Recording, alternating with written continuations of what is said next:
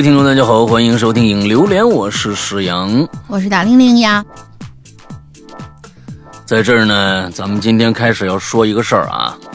呃，上个星期咱们这个十年的帖子啊，就是关于十年啊，大家跟这个咱们节目的这么一个小回顾啊，这个做了三期，我觉得呢，实在是不能再往下做了，要不然要不然就是太彩虹了，我们就有点是吧？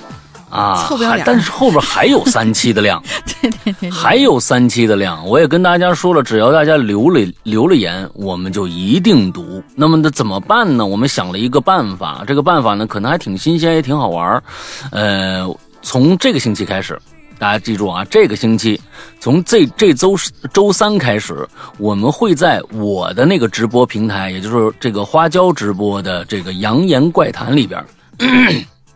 来现场直播，影榴莲，把后三就是十年的这个话题的后三期我们补全喽，让大家的只要留了言的都能能够听到听得到。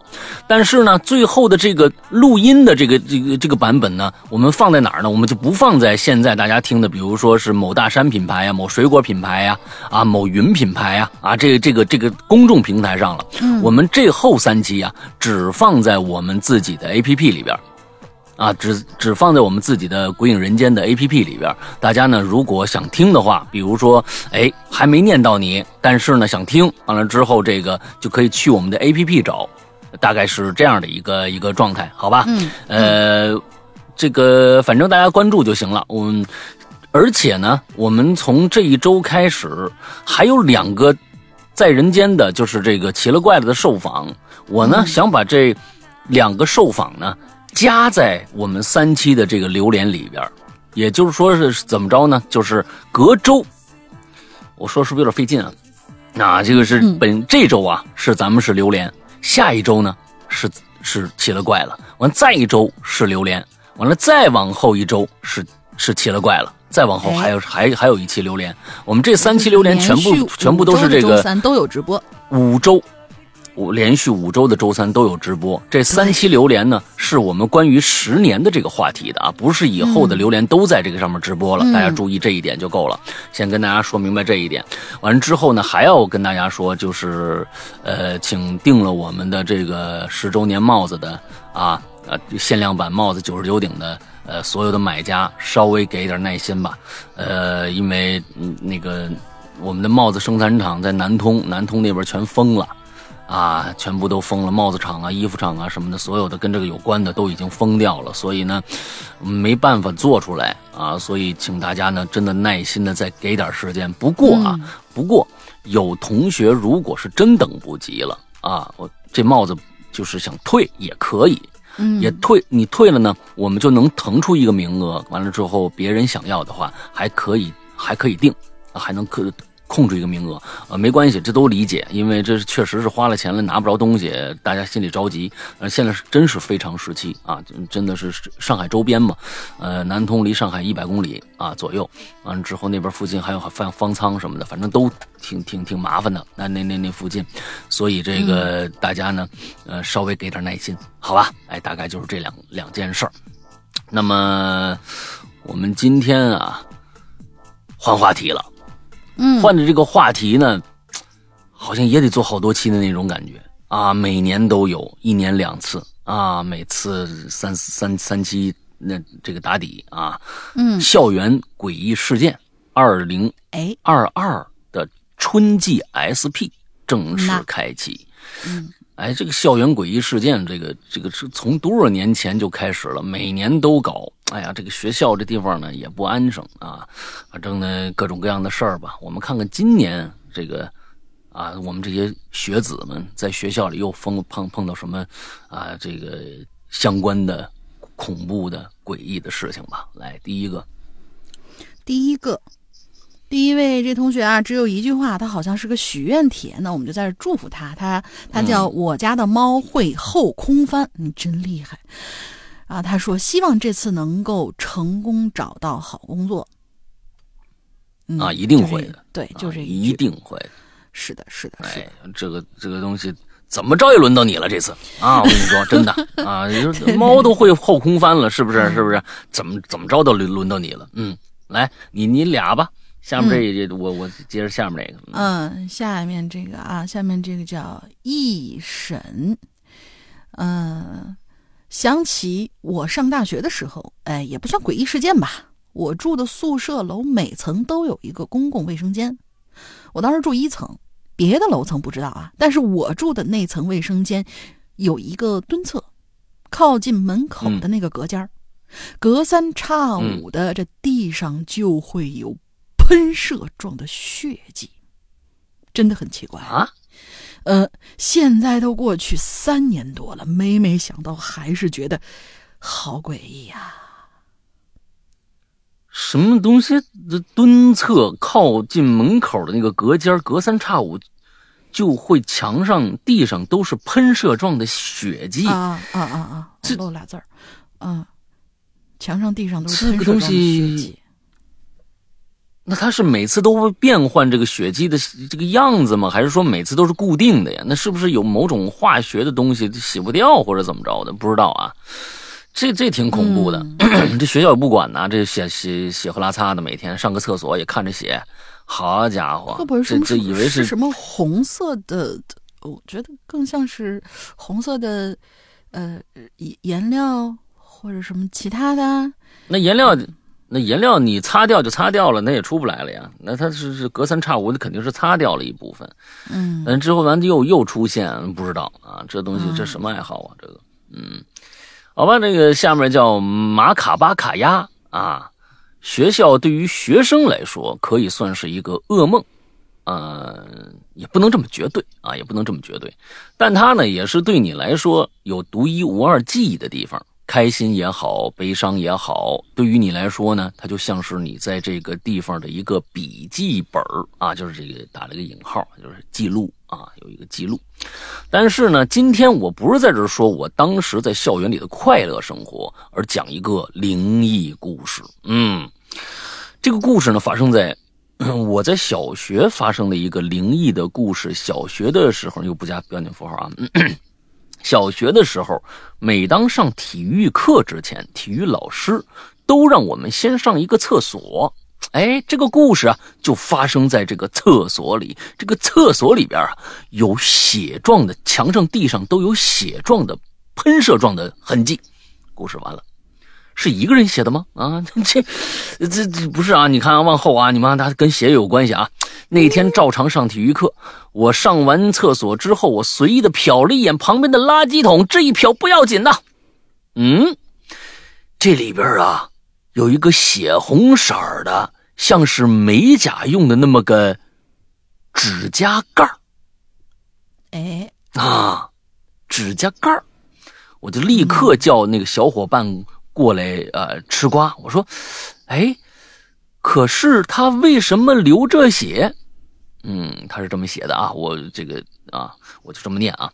我一问大家，也众说纷纭。有人说呀，跟我想法一样；有的说呀，是我们眼花了。不是你这是不是少东西了啊？就有人的想法跟我一样，你的想法在哪儿呢？关键是，是不是你没说你的想法是什么呀？啊，完了之后有人说我眼花了。他的想法是流着血吗？还是红？就是只是不知道红色的还是怎样？没说清楚啊。嗯，啊，没说清楚。嗯嗯。放学呢，我一回家呀，就跟我妈说了。我妈说呀，我估计是看错了。那天正好是周五，下周呢，我来到学校就听到了有人传幺二三四五楼都发现了。什么叫幺二三四五楼啊？就是你们有一共有五个楼是吗？幺二三四五楼都发现了我上周发现的那种东西，并且每一层的男女厕所里都有一片现在一想就觉得怪怪的。要是说美美甲，那男厕为什么会有呢？这是一个，呃，这也是我的一个未解之谜啊！哈，嗯，祝《哈喽怪谈》永世长存，好像我们现在已经没了似的，一定要让我孙子的孙子也听到啊！嗯。那就成老妖精了。谢谢你的你的祝福啊。嗯，对，就是就是厕所有个写指甲盖的故事啊。嗯，好吧，来下一个。嗯，下一个叫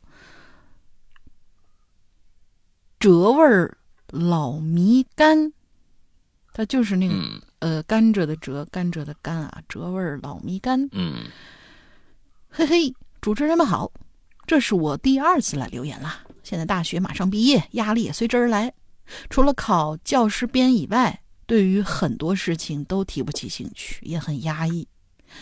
远离朋友，而且一个人在外地很多次想家，失败之后，嗯，呃，失败之后要重新再来，往返于南北，折磨肉体，更是折磨精神。考编不易，希望上岸吧。这里讲一个我大学时期遇到的事儿啊。我大学在河北某个学校，我住在男生宿舍五楼，最近呢才安上的空调，取代了吊在房顶上那带有铁罩子的电风扇。宿舍是防盗门，有块玻璃能看到里头。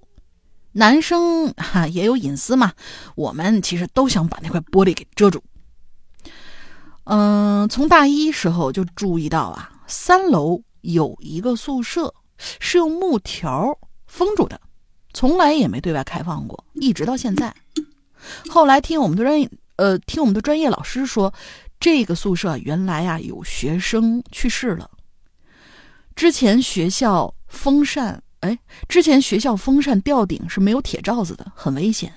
那学生在上铺，准备跳到对面的铺上啊嬉笑打闹。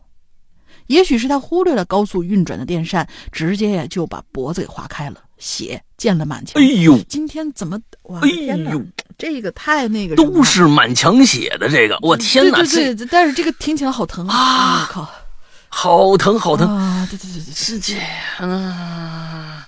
我是估计就是这一个教室，这血是是吧？你这这就是一个宿舍，你知道吧？那第一个那第二个那个故事就是这这个宿舍满墙血嘛，哎哎呦我的天！后来宿舍里的人呢，都搬到了其他寝室，因为查宿舍的时候总能嗯听到死过人那宿舍啊有人哭泣，然后就把门给封了，改为杂物间了。学校赔偿了家人家的家人，同时不希望事情传播，还让这个宿舍其他同学都保了研。呵，到现在、我们还经常开玩笑呢。为了咱其他几位兄弟的前途着想，哪位哥们儿现身一下，让咱保个研呗？啊，这个玩笑不不不不好玩啊，但是真的是也、也也也挺讽刺这个学校的这种这种做法的。我在大学呢、嗯也遇到过一些匪夷所思的事儿，也不算恐怖吧。比如说半夜听到指甲挠门的声音啊，你看跟上面那个红指甲就给对上了。其实哎这些事情发生了，也别去在乎啊，就好了。想太多呢也是负担，希望自己早日上岸吧。同时，谢谢主持人把这么好的节目带给我们，这么好的一档节目，坚持做下去，再苦再累，我一直都在，啊，一直都在，谢谢。好暖啊，嗯。谢谢你们啊，嗯，谢谢。这，个这样啊，呃，龙玲你把下一个念了，因为刺猬那个特别长。啊，好好好好好，嗯，这个就不说什么了是吧？上面这一条，啊，这个这个，我觉得就是这这这，我觉得这个风扇这事儿啊，呃，嗯确实是呃疼啊，确实疼。嗯这不过我是觉得，嗯，这当时建这个这个建这个宿舍的时候，安这风扇的时候，这个安安全隐这个意识就就不是很很强，要不然怎么能？哎呦我天，真真真可怕！嗯，一想起来就腾的一下，那那头就没了。你咱们咱们经常在电影里面看着那个，腾一下头就头就没了，那个就削掉了。我天，太可怕了。嗯。嗯，好吧，嗯，下一个吧。嗯，下一个小雨，山哥、玲玲姐，你们好，我叫影子，我是一位半年的新鬼友，好新啊！今天下午突然看到校园诡异事件开启，校园一直是我喜欢听的一个话题，我自己呢倒也有一个关于双影的灵异事件。但是因为最近生活繁忙，故事太长啊，没时间没时间写，下次有机会补上吧。另外，我想问一下，这伊里哥去哪儿了呢？我前段时间去听了早期作品，对他十分喜欢。我也关注的少，嗯不太了解，所以希望能不能解答一下？呃，希望翻牌子。啊，祝两位主播身体健康，万事如意。因为这次是我第一次留言，没注意标点符号啊，王建亮。啊，伊伊里啊，伊里去了啊，伊里去哪儿了？去了？人家这个啊，这伊里人家就是就拍继续拍人家电视剧去了吧？对，继续拍人家电视剧去了。我上次不是他提到了吗？你去看一下那个，就是就就是刚刚上那个，虽然这个电影不不太那个什么，但是里面真的伊里哥还还演的很好。那个朱一龙那个风暴，呃，里面就有他。嗯，对对，嗯嗯嗯，对对对对对对。呃，下一个叫刺猬啊，大玲玲、诗阳哥，你们小刺猬的符号啊啊哦，对对对，所以我就写了刺猬。你们好。啊，本人是潜水潜到已经快淹死的鬼友啊！你们可以可以叫我鱼竿啊。对呀，是差不多了。得是 鱼，怎么能是鱼竿？作为一个高中生啊，他是牺牲的生啊，很少有时间刷手机，所以错过了上次鬼影十周年的留言，还挺遗憾的。这次因为疫情啊，我们在家里上网课，所以呢，这个这个，我看啊。所以，呃，偷偷摸鱼的我有了第一次留言的机会啊。血气方刚的我呢，没有灵异经历，但是呢，俗话说得好，来都来了，那我就说几个比较奇葩的校园经历吧。啊，嗯，那个这儿世阳哥可以放一个比较轻松的这么一个 BGM 啊，行行，那应你的要求放一个呗啊，我看看，你放哪个？这个，啊。好，咱们这个屌丝道士的啊，第一个故事呢，就 就发生在女生宿舍里头。月黑风高的晚上，几个女生结伴回到宿舍里闲聊啊，休息片刻。她们还没发现宿舍里出现了不属于她们的东西。这一个女生呢，推开厕所门准备洗漱，只见她惊愕的大叫：“哎呀！”只见一坨翔躺在坑里，这个不属于他们吗？啊，那万一是这你说这个东西，是吧？你说这东西要是出现在洗手池子里，那不属于；但是在坑里面，这个可能就是没冲下去吧。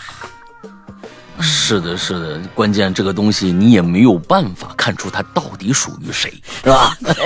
其他女生呢，嗯嗯嗯，相继赶来。看着这个天降天降之物，那是那是砸坑里了吗？那好家伙，那又是一地一墙的呀！哎呀天，你们今天怎么了？那这就一地一墙的，嗯啊，天降之物啊！看着这个天降之物，我哪个杀千刀的偷摸来我们宿舍拉屎来了啊？这就有人喊了啊！因为每天早上出宿舍的时候啊，都要做卫生，所以出宿舍以后呢，宿舍里边肯定是一干二净的，而晚上回到宿舍呀，却。得到了一个天降之祥，好好了，不多说了，因为这事儿啊，既无聊又无语啊。是的，就 像我刚才说的那个东西啊，就是你们你们光看这个东西，你是看不出它是它的归属归属归属的，你知道吧？不一定是还不一定你们屋里谁谁干的是你你怪人家外来的人啊，那不一定啊，这就是家贼。嗯，接下来啊是第二个故事。高二住校的时候呢，一个平平无奇的早上，我正在宿舍呀，这个穿衣服准备出宿舍，就被通知，因为疫情的缘故，宿舍呢暂时封闭，请同学们不要害怕。嗯，广播就响起来了，我很无无语啊，我说疫情我陈奶奶啊，待在宿舍里边这个百无聊赖。虽然呢，我违反学校规定带了手机（括号反面教材，请勿学习）。嗯嗯，但被封在宿舍的事实啊，让我连手机都不想看了。嗯，那是二零年的十一月，秋天的萧瑟也衬映衬着我的心。听着同学们躁动的讨论，啊，听说咱们得一直待在学校里啦。嗯，第一次经历这种事儿啊，我是心如刀割。打开微信和我妈聊天，妈，我回不去了，怎么办呀？我妈上班呢，也不搭理我啊，我就上床啊，打算睡觉。那宿舍里呢，四个人，各干各的，哎呦，是那么的寂静啊。我呢，我就突然打破了这个场面，哎，姐姐们，咱们来听鬼故事吧。我就点开了《鬼影在人间》啊，带宿舍们。带舍友们打开了新世界的大门啊！秋风吹动树叶，宿舍楼道里躁动不安，而我们宿舍里是安静的听着故事。疫情好像陪伴了我们高中的三年。哎呦，我天哪，真的是！现在想想可不嘛，已经三年了。疫情好像陪伴了我们高中三年。说起来，我们校园经历最恐怖的，可能就是这破疫情了。是，但是我呢，不需要你的陪伴。我陈奶奶的陈奶奶，我陈奶奶，我陈奶妈的陈奶妈。嗯，还有第三段啊。最后，在学校被封了一天的我们，嗨，就封了一天呢，陆续被家长接回家了。而种种经历都变成了回忆，酸甜苦辣咸吧，那都算是青春呐。最后啊，再来说一个乌龙故事。这也就是一年后，我成了高三学姐了，可算是熬到头了，是吧？高三下学期呢，我妈为了让我补补身子，就带我去看中医去，开了点药。每天到学校，我都要翻书包，把药啊翻出来之后呢，一天吃三顿啊，应该是那个药就是煎好那塑料的那种啊药药汤啊，一天啊，有一天我像往常一样翻开书包，翻翻翻，哎哎哎，我我我我药呢？啊，我翻急眼了，把书包各个角落都翻了一遍。啊，你书包够大的感觉，嗯，结果呢，在一个不起眼的夹层里翻出了一个黄色布袋儿。嗯，巴掌大小，我心想，哎，这是哪来的天降之祥啊？不是，就是查了，我惊了，那黄色的嘛，是吧？嗯，我惊了，立马打开查看里边的东西。好家伙，两张折成三角的黄符。嗯嗯，上面画的红的呀，什么这个那个乱七八糟的。我心里一想，完了，这他妈谁想害娘娘我呀？这什么呀？啊，喜欢灵异故事的我呀。估摸着，嗯，这不会是哪个恨我的人给我下的咒吧？啊，我还能活过今天吗？我经过心惊胆战的一天，我颤颤巍巍回家了。啊，高三我是走读啊，我慌张而又神秘的问我妈：“圣母圣母娘娘，我那书包里那那符是你放的吧？”我妈思索了一会儿，回答我说：“啊。”那个呀，我给你求个平安符啊！那我憋了一天的气终于吐出来了啊！妈妈说话这 这这不是这种人物，这是我的人物塑造啊！在我的想象里，他妈就是这样啊！嗯啊，终于吐出来了啊！本来呀，都打算把这符啊偷摸的烧了，我我也就终于安心了。不过呢，我非常不满，我说圣皇太后啊，你你下回给我书包里放东西，你能不能吱一声啊？故事并不恐怖，但是呢，也算是参与到这次留言了，希望被读到。再吐槽一下大玲玲十年的解密游戏，大玲玲，我讨厌你。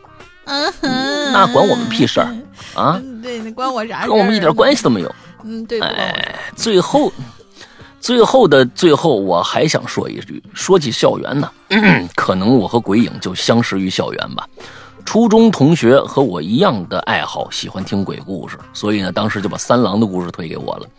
还记得上学放学路上，我们学着世阳哥那句甚，我现在都这样了吗？哎呀，我觉得这种 这种就是放学的小小学生们啊，在模仿一个什么，比如说我们小学唱歌，比如模模仿那个赵丽蓉的小品，然后现在已经小学生。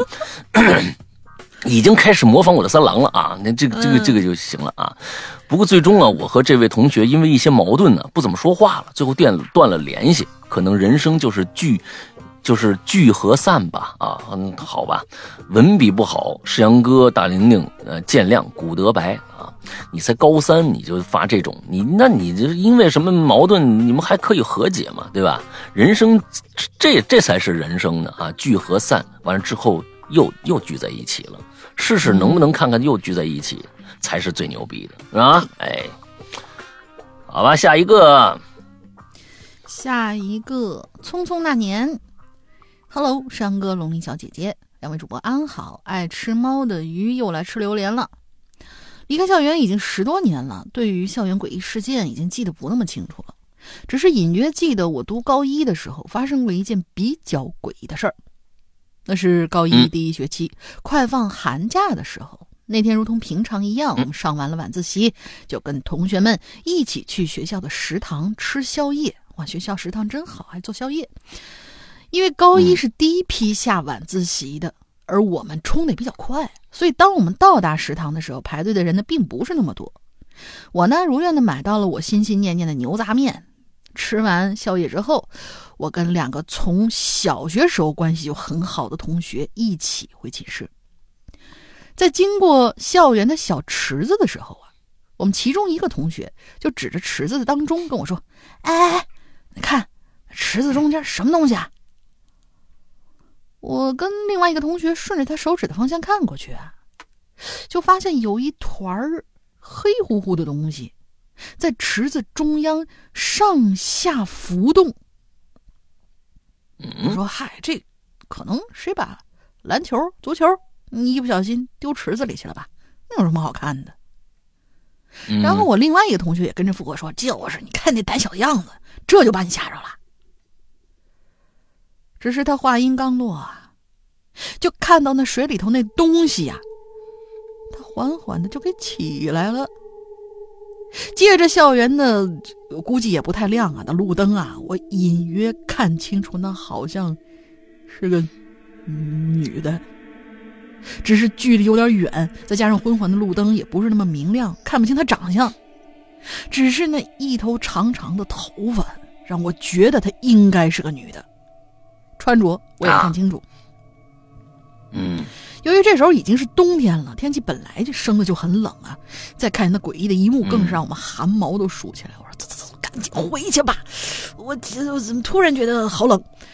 我扯了一下他俩袖子啊，行吧，咱走吧。他们俩异口同声的说。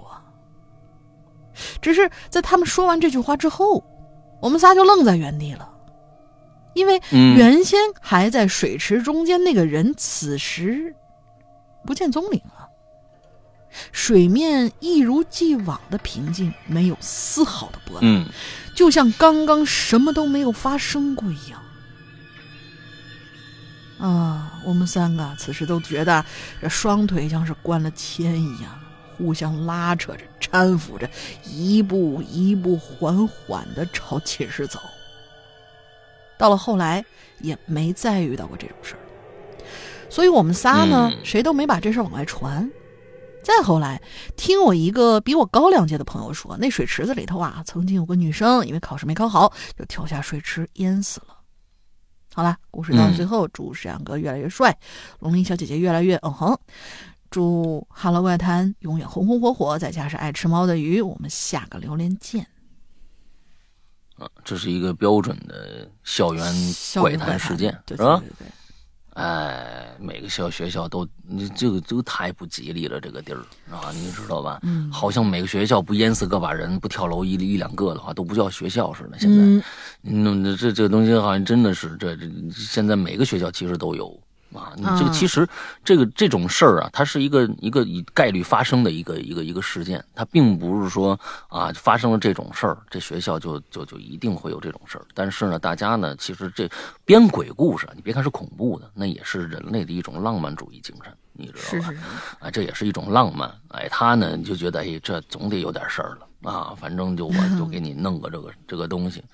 嗯，其实我在我刚上大学的时候。呃，我可以跟大家这么说啊，我不是天生胆儿大啊，就是做恐怖故事，大家很多人都认为我是精通这种玄学。啊，有很多人问我，以前问我，现在没有人什么问了，因为在节目做的听的多了以后，就发现啊，我是一个啥都不懂的人啊。对于这方面，以前还是问我学玄学的事儿呢。我最近我这个，我我我弟弟又怎么着怎么着了？你能不能跟我支个招？我我到哪儿给你支招去啊？是不是？我完全不懂这方面啊，完全不懂。所以呢，嗯，我在小学、初中、高中啊，甚至到了大学的时候，我胆子都不大。那个时候 不像现在的你们听故事的啊，那现在都培养的是刀枪不入了。我们那个时候第一个呢，呃，这种信息量也少啊。你那时候你看鬼片吧，你说实在的，嗯，真的，你你看的还是那个香港的鬼片多。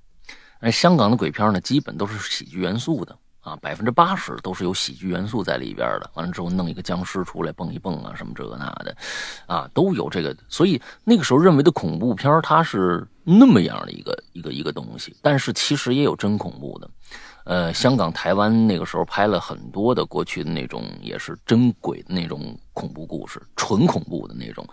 呃，看完了真的不敢睡觉，我也不敢睡觉。到了大学以后，那一也不知道是怎么回事，是不是大家都这样啊？那现在想起来，进了那个学校啊，在广广院嘛。广院完了之后，我们那一屋八个人，当时是八个人睡睡上下铺，呃，哎，就人起头说这个讲鬼故事，真有这样，男生宿舍也这样，哎，讲鬼故事，那讲的什么穿马甲的小小什么洗脸的小小女孩啊，什么这个那的，讲了一大堆，红色骷髅啊，绿色当时我一双绣花鞋什么这种这种，对啊，每个人都得讲啊，说你们这高中你还没有没有没没听过恐恐怖故事吗？说实在的。真没听过，我那时候我真是很少，呃，唯一的一次有灵异经历，感觉特别像灵异经历的，是我高二的时候。那个时候也不知道是是每个学校到高二都有这么一个东西，呃，这么一个活动嘛，但是很难得。那我就是学校组织去下面的农场啊，一个班里边一个年级去下边的农场啊体验生活。嗯。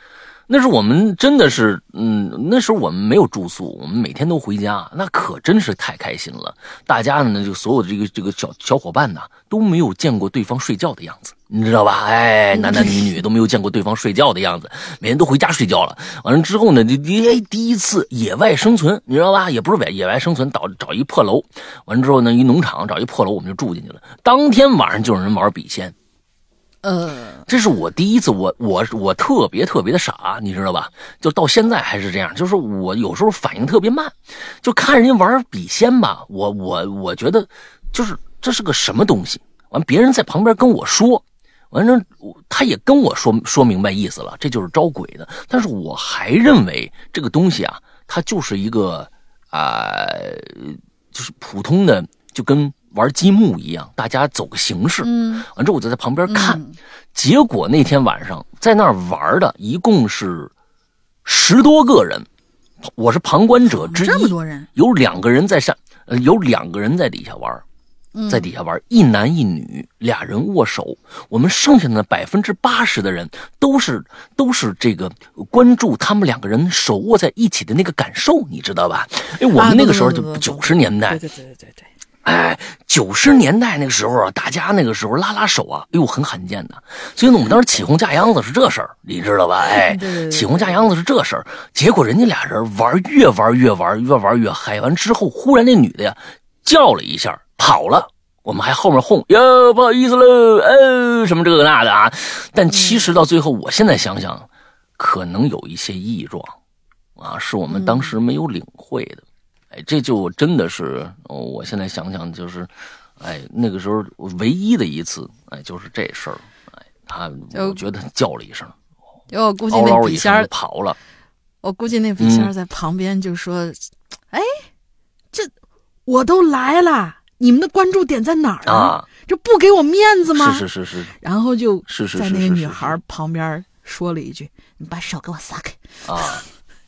啊，谢谢啊！但是这有一个问题啊，你这没请走啊，是不是？按照现在这个方法论来说，哎，你是撒手了，哎，按照那电视剧里边应该说那纸上那纸那那那纸上应该还有一滴血呢，是不是？哎，没看着，没看着，确实没看着啊！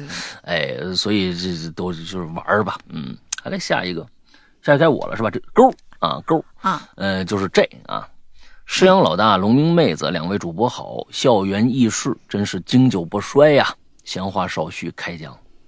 学校呢，给我的感觉啊，大多数啊都是建在乱坟岗子呀、打靶场的旧址上啊。我是觉得大家可能有误解，真的，我是觉得大家有误解。那那学校大多都是建在这个乱坟岗，我是少数，肯定是少数，而且是这个建国以后啊，嗯，可能稍微。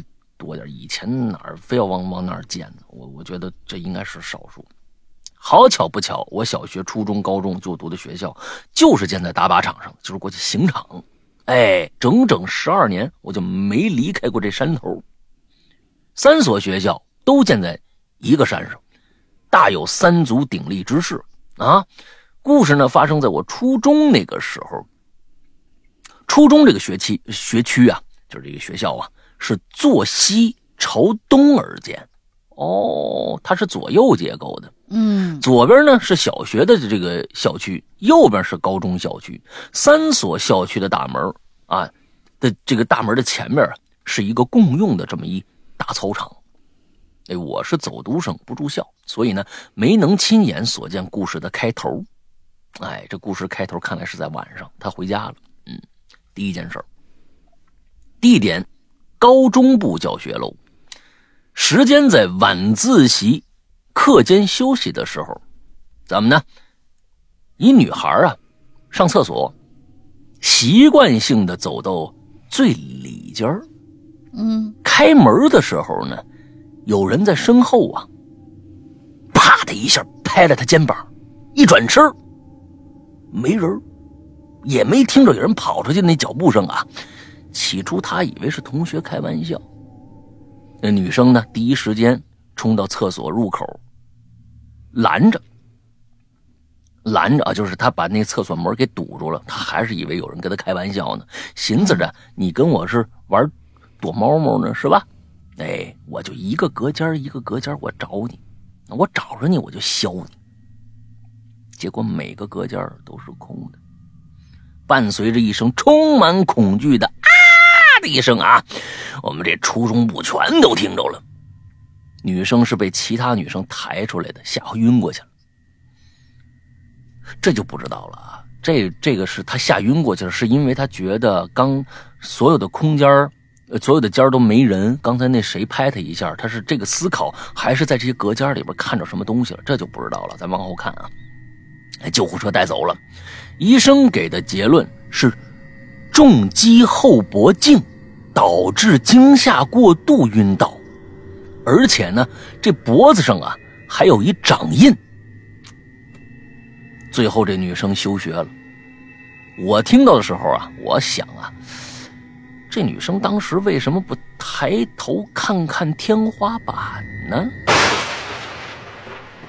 万一藏头顶上呢？啊，这个梗不新鲜了。嗯嗯。第二件事发生在初中部。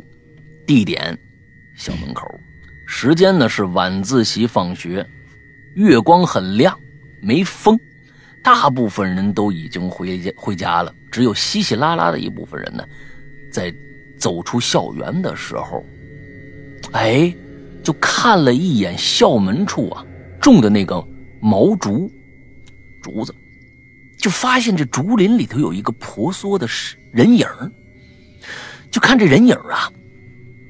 抱着两根大腿粗的那个竹子，在那玩那钢管舞呢。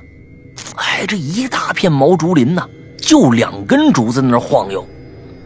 心想，这不应该是风吹的吧？啊，还伴随着竹子发出嘎嘎嘎嘎那个声音。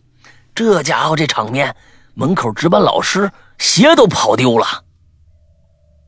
那第二件事就完了啊，就是看着一人影在那玩竹子。是吧？嗯，第三件事高中校区，时间是吃完晚饭的时候，啊，第二件事发生的第二天，也就是第二件事，这毛竹这事儿啊，啊，发生的第二天，时间来到晚自习，老师点名发现呢，哎，这班上啊少了一男生，问同寝的这同学啊，说宿舍有人没人呢？回来一看，说没人。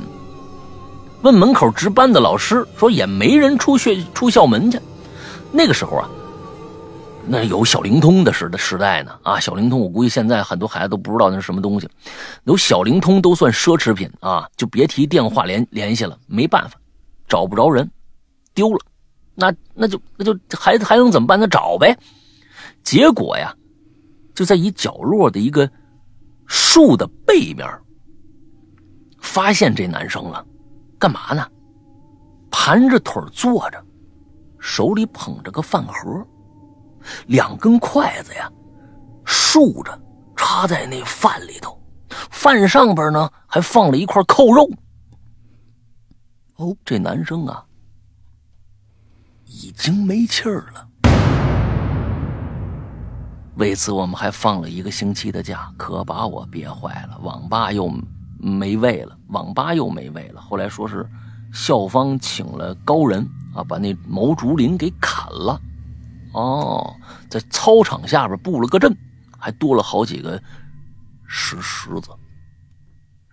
哎，那这男生死的这死法有点蹊跷啊！哎，盘着腿坐那儿，两根筷子，手里捧一饭饭饭盆饭盆上插俩筷子，完了之后还还还放了一块扣肉。哎呦天哪！嗯，想着挺瘆人的。嗯，挺好，仨故事都发生在学校里边，而且这个。这个校区其实就就感觉特别特别的神秘。那你想在大山上建了三所学校，完了之后，呃，对，那朝向还是左右啊，东西朝向。哎，我觉得这还挺有意思。嗯，因为在林子里面，这种好像经常发生，就比如说像什么什么日本的那个什么自杀森林啊之类的，好像还有曾经有一个挺烂的一个一个恐怖片模拟过。嗯，就是呃这样的一个情节，我还记得好像是郑伊健还不知道谁演的，好像一一说一扯到树林，什么红衣小女孩啊之类的东西，总给人一种好像磁场容易引起各种各样邪性事件的发生，所以以这个林子为背景，就很很容易让人觉得哇，有有点什么事儿会发生。嗯嗯，哎，这个马上这个清水虫啊。就拍《咒怨》的这导演呢，最新的一电影是那什么村吗？就是拍的是拍的树海啊，树海村。哎，就是拍的，哎，拍的树海，还有一个牛什么的，什么之前的还有一个，反正是三个还有个树海。再说一次，现在啊，我最近发现呢，就是咱们群里边的这些小伙伴们呢，就是台湾刚刚上这个咒嘛。对吧？咒这个恐怖片确实看那个那个预告片呢，确实挺吸引人的。大家呢就说咒啊上映了，就等这个资源啊。就是大家现在第一个已经不是枪片时代了啊，也没有什么人带着摄像机进去把那那片子从头到尾拍一遍，完再放到网上了。这第一个，第二个呢，大家呢想等这个资源，一天贼着那儿。现在有好多假的咒。啊！而且昨天就是一个小伙伴，咒资源出了，我说怎么可能？他放出来一看，我我打开一看，那封面啊，那那资源那封面，你没播放之前，确实是那海报那咒。我说哟，这次出的快了啊！我看看吧，一点开是是他妈零零七，哎呦我的天哪，什么档都能上，太过分啊！这个之后还行。哎，我跟跟我跟大家说啊，就是这个呃。就是台湾和日本呢，完了之后呢，他们这个这个上片这个速度啊，非常非常之慢。为什么呀？嗯，他们不像咱们这个有有爱奇艺，有什么什么什么什么爱优腾的三个平台吧，企鹅的平台。嗯，哎，因为什么？咱们这是咱们自有的平台，而且呢，咱们上的片子，比如说咱们国产的片子也好，还是国外的片子也好，它呢都基本上是版权都已经签过来了。之后你就有放映权了，但之后签过版权以后，他就有签移动的这个就是数字平台的这样的一个权利。那他呢就可以选择，比如说现在我直接上数字平台，现在国外也是，呃，电影院不能去了嘛，嗯哎，比如说我上映一个月以后我就上数字平台，哎，这都是他的自由。但是呢，像日本，你比如说咱们当当年等那个那个烂片叫什么来着？就是什么村？呃，犬鸣村。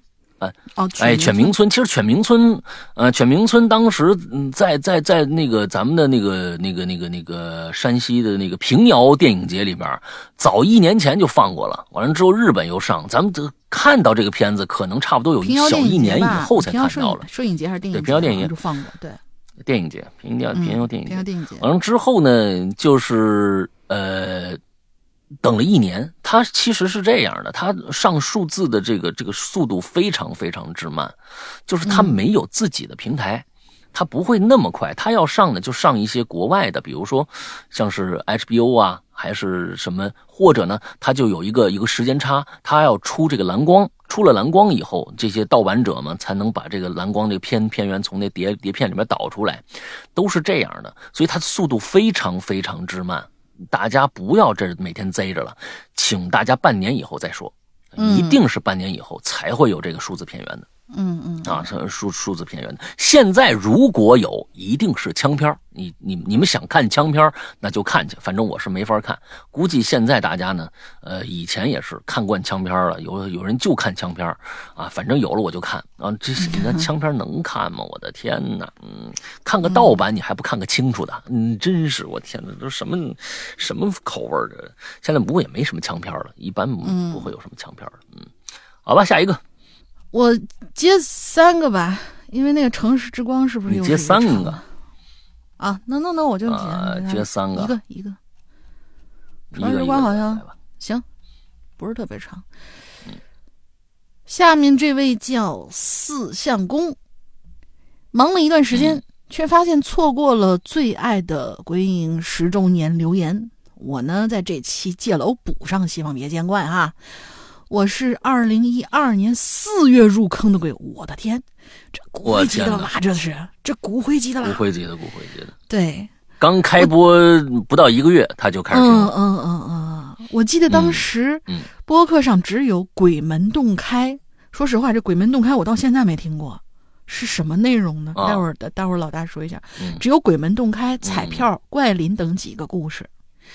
嗯，那你把最重要的这个，他这这个这个寻人启事忘了呀？你肯定有寻人启事，那寻人启事开篇大作，第一个故事。嗯嗯嗯，也曾在播客、呃微博、论坛等方式参与过留言，还投稿过《鬼影重重》呢。嗯，一晃十年过去了，从小便认识，现在大变样。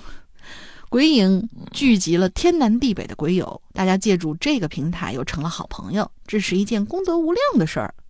另外，我还相信啊，还有很多和我一样默默支持的鬼友，没有加过会员群，也鲜有互动，却把听节目变成了生活习惯。偶尔生活中的至暗时刻，想想还有像石阳哥、龙鳞妹这样不忘初心的榜样存在，就仿佛吃了一口血药，吃了一口血药，听起来邪性有点，重新燃起了希望。嗯十年很长，坚持不易，平凡的努力者值得我们感恩与尊敬。祝鬼影爆红嗯，啊！当然也别太红啊，我猜石阳哥挺满意现状的。祝快乐，哎嗯，哎哎呦，这个话说的我我很开心。对，对对对我因为我真的不想红，千万别红，啊事儿太多。你已经你已经红了，你看你那个什么，就是三郎啊，已经成了小学生们 下下学时候的口头禅了。这种就够了啊！真的，我我们我们绝对不要打变成打这个都市张旗鼓的，要怎么着怎么着的。嗯切哎，千万不要这样啊！我也想安安静静的讲故事，千万别那么几那种各种各种臭臭臭事儿，各种各样事儿。呃，千万别来找我啊！咱就嗯这些人就够了啊！这个四相公啊，我想问问你，你应该把你当年写这个，嗯，这个鬼影重重的那个当时那个笔名告诉我。啊哎，我我应该还记得，因为确实是第一个故事，呃，留言就是投稿人最多，就是当年的第一个明夜那个，呃，投稿人最多。我估计你有可能是第一批的，但是第一批的那些人，我基本上我还都能记得名字，因为那个时候、这个事儿实在是太好玩了。所以呢，哎，我不知道你你是是不是谁哪一个谁啊？啊，大家下次有机会你跟我说一声。嗯，嗯行吧，鬼门洞开是什么东西啊？鬼门洞开啊其实就是一个短短的几句话，就是说，呃，从今天开始有这么一个叫《鬼影人间》的节目成立了，以后呢，我们负责吓你们，你们负责被吓，哎，大概就是这么一个东西啊，就是一个预告啊，就是一个预告。哦那个时候其实我们更新的频率特别特别的低，每周只更新一集，星期五晚上的跟美剧似的29分钟。哎，每你想二十多分钟，就从那样的一个一个开端啊，就是每个星期只更新一集这样的一个开端啊，到一直到现在，我是觉得，哎，我们确实有进步啊，这个节目确实是有了一定的进步，不管从呃制作水准上吧，尤其是最近啊，大家如果要是听。呃，最近的这个他人事啊，还有马上要出的这个啊奇面馆，我其实又在更新了一波这个，更新了一波我的制作的这样的一个流程。呃，嗯，我也我也提供给大家这个方式方法啊。嗯，如果有人在做故事的话，不妨去试一下啊。我在这儿把这个技术跟大家说一下，其实很简单。呃，我们经常会在做故事的时候，呃，会认为有有的时候音乐的声音大了，完了之后就把声音乐的声音往小拉，最后呢，它变成一个似有似无的东西。但是其实我们在看电影的时候，你并不觉得那个那个音音乐的声音去打扰对话。啊，当然有字幕啊！现在就是国人有养成了一个习惯。现在大家是不是觉得，如果底下字幕没有字幕的话，你会觉得少了点什么东西，你就看不下去啊？啊，这是一个一个破习惯啊。呃，我可以跟大家这样说，嗯，如果你想做到声音乐的声音也也很大，完了之后呢，人声呢也够清晰的话，其实，其实，在做呃电影的缩混啊，或者电视剧的缩混，他们可能用了一个方式方法，但是有些人也没用，所以那个你混出来的东西就不清晰。以前我们一直用的是老方法，就是声音啊这大了，我们尽量的去调整它的音的配比。其实还有一个方式，就是说呢，嗯，你。如果用的是这个呃这个 Logic 的话，你可以试试看，就是在声像那个位置上啊，它有两种声像，一两种声像啊，一种是 Pan，就是普通的左右声道，这就是最普通的；还有一种声像呢，是一个空间的一个声声像，我不知道你用过没有。其实，在那个那个侧边栏就可以调，把把音乐的那个声像调成这个就是空间的这样的一个声像，以后你把所有的。音乐全部拉到后边去，拉到后边去，让它的声像的宽度呢，尽量打到一百八十度左右。也就是说，声音乐是从后边来的，而你的声音，你说话的声音是在前面的。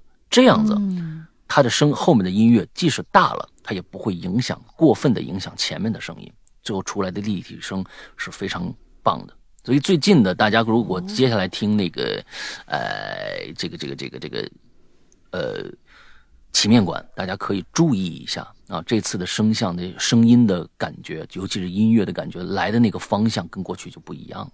呃，这这也是我们一直在，我一直在研究，就是说如何如何让大家从听感上去呃获得更好的一个感受。确实这些年。一直在研究这个那个的，啊，也没干什么其他的事儿。嗯，好吧，下一个叫小猪陈塘，那这小猪干了什么事儿了？那这叫叫陈塘，太惨了。山哥大玲玲好啊，我是一枚一年不到的新鬼友。前段时间呢，啊，听以前的校园系列投稿的时候啊，就想着，哎，再开此类话题，我得来了冒个泡了。没想到这么快，这系列就来了。我要讲的故事是发生在我大学的时候，哎，那是一年暑假，我和部分的同学啊，因为要留在老师的工作室学习，就没回家。辅导员呢，就安排我们这个暂时在暑假的这个时期呀，都调配到一个寝室，哎，大家在一一块堆住，一呢方便管理，二来呢也避免独自一个人在宿舍里就是发生一些危险的情况啊。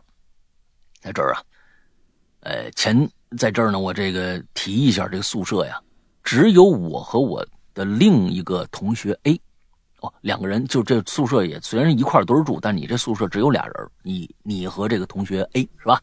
住进来一开始啊，还挺这个和谐愉快的，但后来呀，这 A 呢跟我吐槽了很多，说他在午休的时候啊，都会做同一个噩梦。哎，你说这个啊，在午休的时候都会做同一个噩梦。有的时候呢，下午我会去老师的这个工作室啊学习，他呢就一个人在宿舍里休息，所以就就睡睡觉，就做这个噩梦。听到之后呢，我就我其实也没多想啊，也没有询问他这个关于噩梦的内容，我只是安慰几句说：“哟，你是不是压力太大了？”但在这之后的某一天，A 呢。下午啊，不在宿舍，我躺在床上，下午休息的时候，被鬼压床了。我那意识啊，非常的清晰，啊，但是很难受，自知道自己起不来，处于一种半梦半醒的状态。那时候啊，迷迷糊糊就意识，就是感觉我知道自己处在宿舍的床上，但感觉周围就是那么的吵。有说话的，有笑的，更诡异的是，我感觉到啊，我身边周围呀，有那么个小宝贝儿，什么呢？小小小孩儿，小婴儿，而且是一边笑一边飞速的爬来爬去。那时候我感觉我太害怕了，我用尽全身的力气想让自己起来啊！突然感觉，哎，我自己整个怎么就轻飘飘了呢？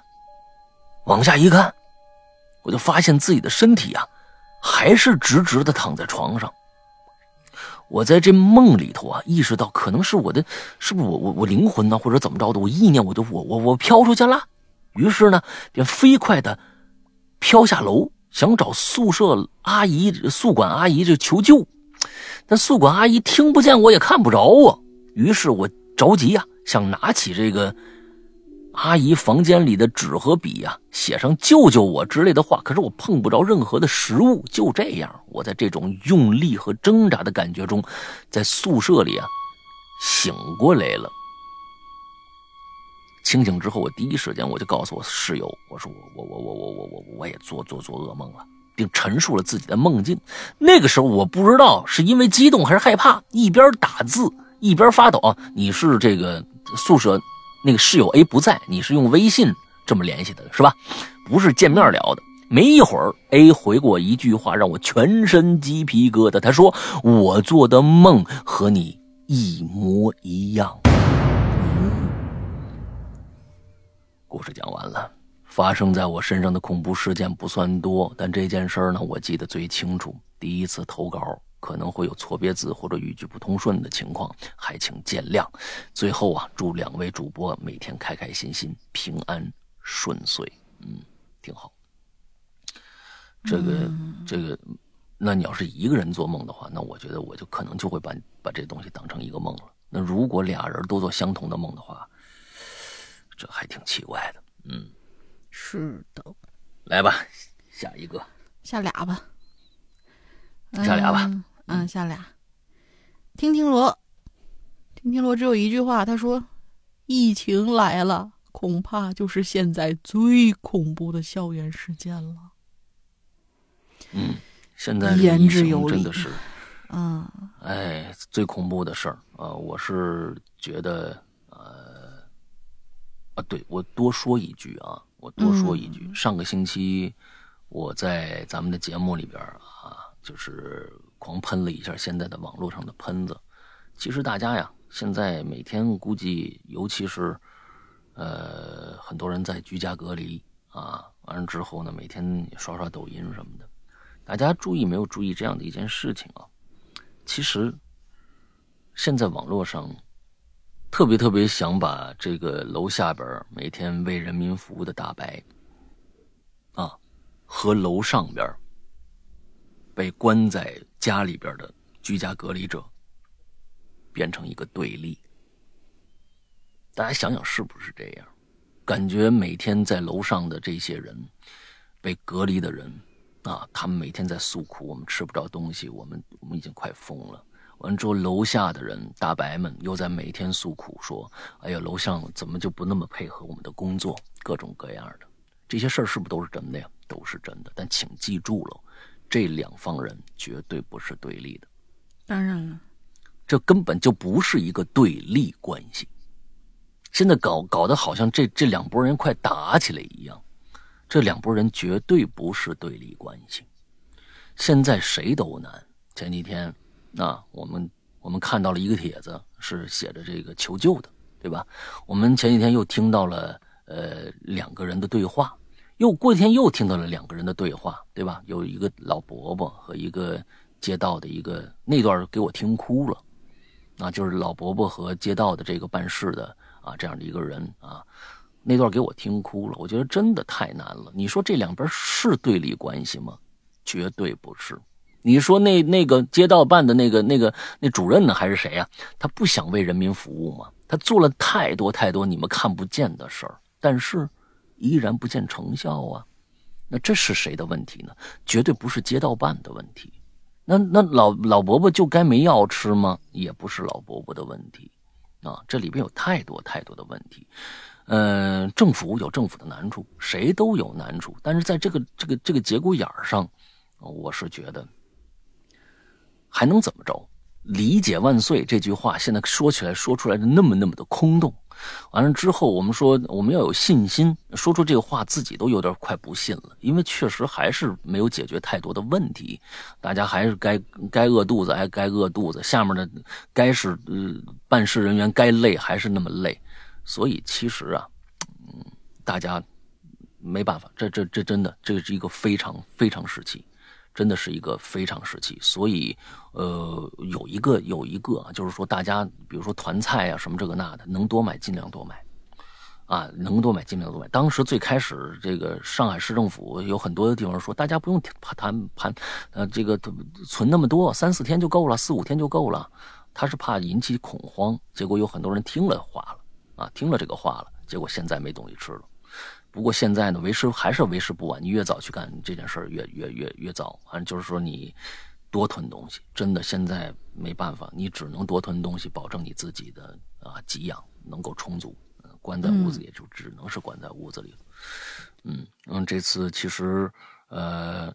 政府一定是要一定要负负起一定的责任，这是跑不了的。你不能把最后这个责任推到老百姓的身上，或者是推到这个我我们自己的这个这个大白每天在外边真的那是冲锋陷阵的人啊，出主意的人是是后边这些人，每天让怎么干该怎么干，你不干你不这么干不行的。这这帮人其实在后边的这帮人一定要负起责任来，要不然这事儿啊没法说去了。而现在呢，这个拐点还是还是没来，所以大家挺住吧，只能这样。所以，但是千万不要把这两拨人当成对立的，那就没，真的是没意思了。因为这两拨人是是一块的，一帮人是想让对方赶紧好，另外一帮一帮人是赶紧想出去，互相理解一下吧，没办法。嗯，来下边一个，好，下一个城市之光。石阳大哥，龙吟大姐啊，不是这大哥听起来不错，大姐怎么听起来那么就我我老想的就是居委会的那种，好委屈。你们好，我是不是猫。啊，就是居委会，我不能跟猫姐去抢工作呀，对吧？那真的是，我是一碗猫，已经潜水七年了，今天来冒个泡泡。但由于我身边都是社会主义大法好的亲戚朋友啊，从小到大都就是别说是校园诡异事件了，竟然连诡异事件都没怎么听说过，就是就就是彻那个彻头彻尾的，就是那种唯物主义者嘛，懂？唯一一次听说诡异事件呢，还是在高中上课之前，我同桌啊给我讲了几个他们村里发生的事儿。以后要有村子专场的话，我来留言。这个可以，我觉得，我们今天呃，我今天呢看到榴莲主题，搜刮了一圈脑子之后，没发现校园的诡异事件，但是呢，找到了一个深藏大脑多年的一部电影，具体的电影情节不记得了，因为看电影的时候实在太小了，也就是四五岁的样子。嗯，这依稀记得电影之中有一个情节是这样的哈，有一个戴着眼镜的女校长，她的办公桌上有一瓶红墨水儿。但是他在没人的时候，就会把那红墨水瓶子悄悄打开，然后喝一口。当时年幼的我觉得，那红墨水是不是血呀？因为那部电影是个香港鬼片来的。呃，我表哥那时候特别喜欢看香港鬼片而在千禧年之前，香港鬼片还是挺卖座的。他居然带着自己年纪还不到六岁的表妹一起看鬼片儿呃，应该也就是这个这这这位同学。啊，当时看完很害怕，但是我没想到这份害怕一直延续到了现在，所以我想问一下子鬼友们，谁知道这部片子呢？呃呃，谁知道这部片子呀？我想再去回味一下童年的恐惧。哎，这个办法真的有用。嗯，这办法我念完以后，我我跟你说啊。而最后，祝两位主播大大身体健康，再多喝热水啊。P.S. 有一个问题啊，我想问很久了，是不是鬼友里面有很多都是美术生啊？每次听到影榴莲，都会有几个或一个或者几个在画画时候听鬼影的鬼友。是的，没错，我呢也曾经是一个美术生，现在已经是工作几年的社畜了。听恐怖故事简直是我高三在美术集训时候的精神食粮，一天不听都没有灵感。最后的最后，还是祝两位主播身体健康，多喝开水。啊，嗯，其实我我很你说什么？刚才说这特别有有啊啊，我很理解他的这个想法，就是说，他刚刚不是说嗯我的这份恐惧从六岁的时候一直延续到现在嘛？我我很小的时候，就是就因为我跟跟老大说过，很小很小的时候就跟着我爸一起看各种各样的僵尸片啊、鬼片啊什么的，就是那种可能就是四五岁、五六岁的时候，然后我当时看多了以后吧，觉得大同小异，但是只有一个电影印象特别特别的深刻。呃，大傻演的，好像是，嗯，傻哥演的。嗯。那个片子叫《魔魔图》，魔术的魔，图纸的图。呃，没有哦。那种就是呃香港惯用那种比较色情的那种带在里边，它就是一个纯粹的几个人到一个岛上，然后碰见了一个疯疯癫癫的一个人，然后呃带有一个女老师等一下带着到等一下等个岛上，怎么等一下怎么着那个等一下，等一下嗯，等一下，等一下，等一下，等一下，等一下，你看的到底是恐怖片还是三级片？你不先把这个说明白呃。什么叫都都有色情成分？因为那个时候好像恐怖片里边多多少少都会带有这类的东西，他那个是纯恐怖，那你看歪了吧？纯恐怖啊！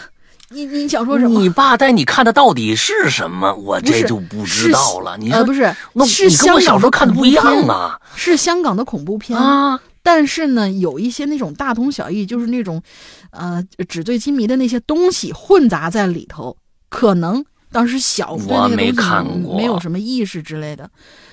啊，你没看过吗？啊，那好吧。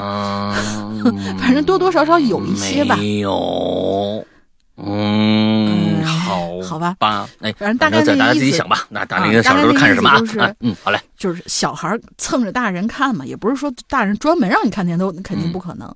就大概那个意思，就是一女老师带着一群学生到一个岛上面，然后就碰见了一个呃古旧的房子，里面挂着一张画，上面画了个女的。就这女的呢，可能是有什么嗯怨气啊，就附到这老师身上，然后就开始杀人，不知道为什么。啊，OK，OK，不知道为什么，就那个片子就是给我的心理阴影非常非常非常的深，因为他那个、呃，我嗯。分析一下，可能是那个老师他一般都是从后面过来，拿着一个斧子去劈，然后当时呢，我们家的那个嗯。结构呢是，呃，洗手间后面有个巨大的一个窗户。然后那窗户是嗯。通向阳台，然后阳台外面可能放一些杂物啊什么的，所以那个窗户，如果你背对着上厕所的话，那个窗户是完全就是你总感觉背后好像要过来什么人那种。反正那个片子给我心理阴影嗯特别特别深。后来我长大以后，我就特意特意去嗯。找这个片子，我说我一定要把这片子完整的去看一遍。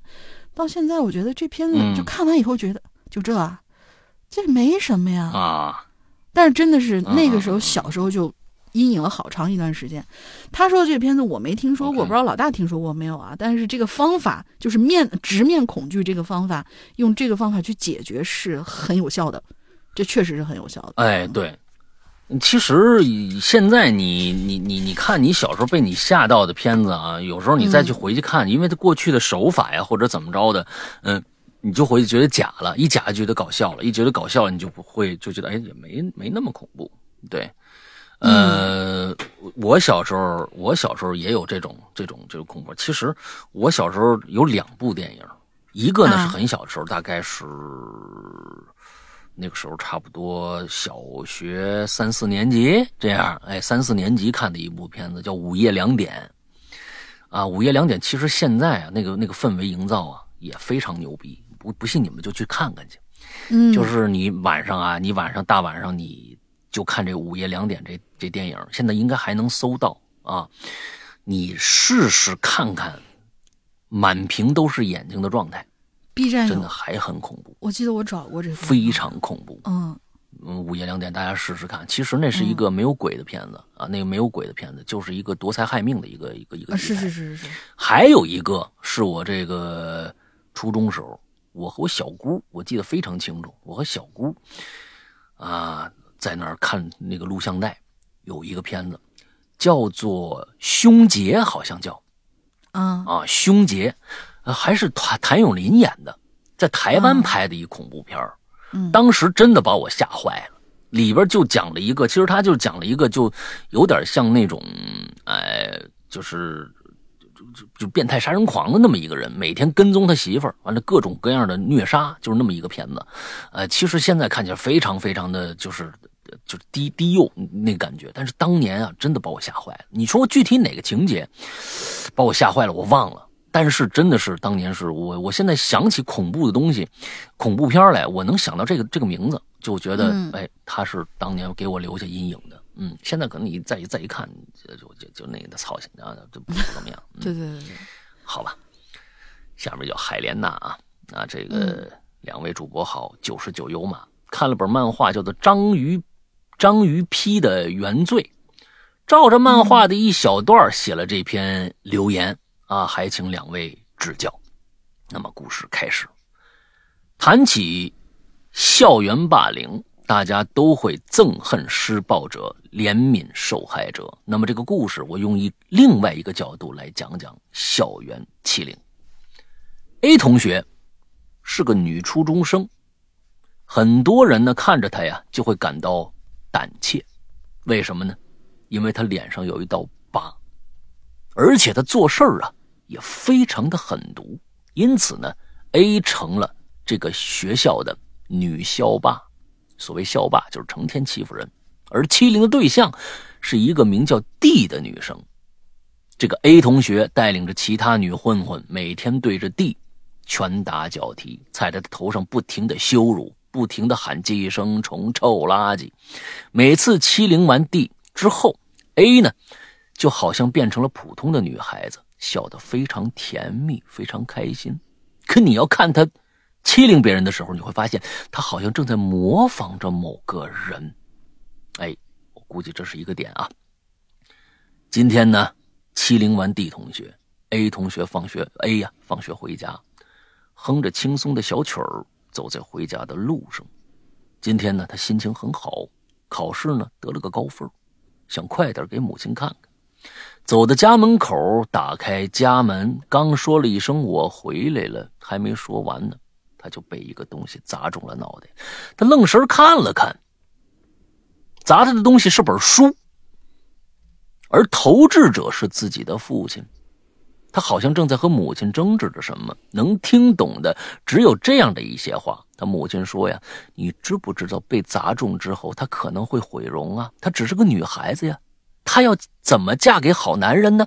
可父亲说：“那又怎么样啊？她自己都说没事了。”哪跟你这臭女人一样啊！屁大点事都在那叫叫叫，而且她现在都这么大了，你跟她提嫁人，你是疯子吧？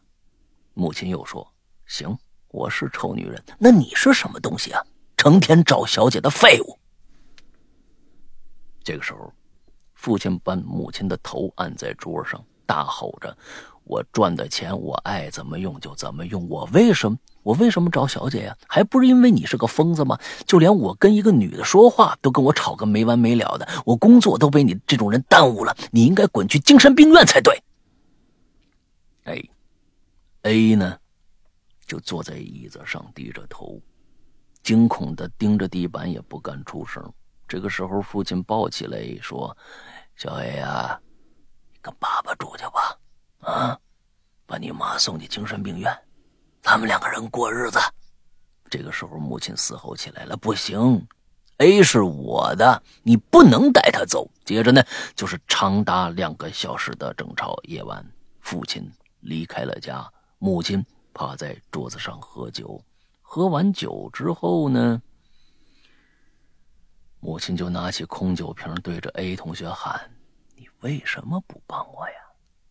你是我生出来的，就应该听我的。你为什么看着我，我的酒喝完了不给我买呀？啊，你就是我女儿，你为什么不听我的呀？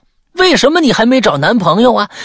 你给我找个大款啊，勾引大款，把钱给妈妈用啊！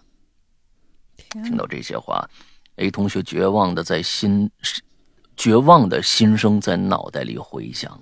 他想，他想说，你你们为什么要吵架呀？理由是什么呀？为什么我妈妈是个疯子？为什么我爸爸不回家？为什么我要遭受这些东西？为什么要用东西砸我？为什么妈妈会逼着我去找男朋友？为什么爸爸呃，会不会是爸爸的家里没有这样的妈妈？哎，等等，我没明白啊，会不会爸爸的家里没有这样的妈妈？爸爸会对我哦？